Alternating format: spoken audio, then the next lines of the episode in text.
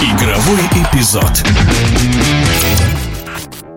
Очередной сезон по хоккею с мячом стартовал, и на первом этапе Кубка России чемпионы и действующие обладатели Кубка московские динамовцы выступают так же уверенно, как и в прошлом сезоне, хотя команда обновилась. Какие впечатления от игры «Динамо» у Вячеслава Манкаса, который играл раньше и за Красногорский Зоркий, и за столичное «Динамо». Не сказать, что он стал слабее, сильнее, не очень, наверное, этично сравнивать игроков, которые ушли, которые пришли. Я думаю, что просто будет другая команда, просто будет другой взгляд, Самое главное, чтобы осталась философия Динамо. Ну, понятно, что это хоккей августа совсем далек от того, что мы увидим зимой.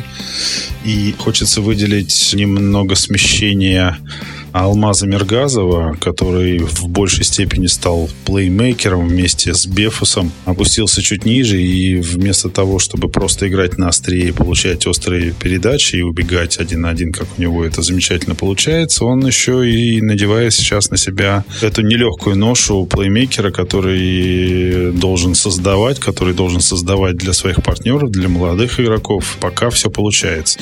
А что касаемо прогноза на сезон, я думаю, что Динамо будет очень сложно удержать титул, э, имея сейчас таких конкурентов, как э, Сканефтяник, э, как тот же Кемеровский Кузбасс. Все равно Енисей достаточно грозная команда. Я так понимаю, что у нее идет очередное обновление. Но очень хочется надеяться, как и в прошлом году говорил, что сезон будет э, непредсказуемым, и хочется увидеть, ну, наверное, больше непредсказуемости, больше непредсказуемых самих матчей, особенно между лидерами или, или даже наоборот между аутсайдерами или лидерами.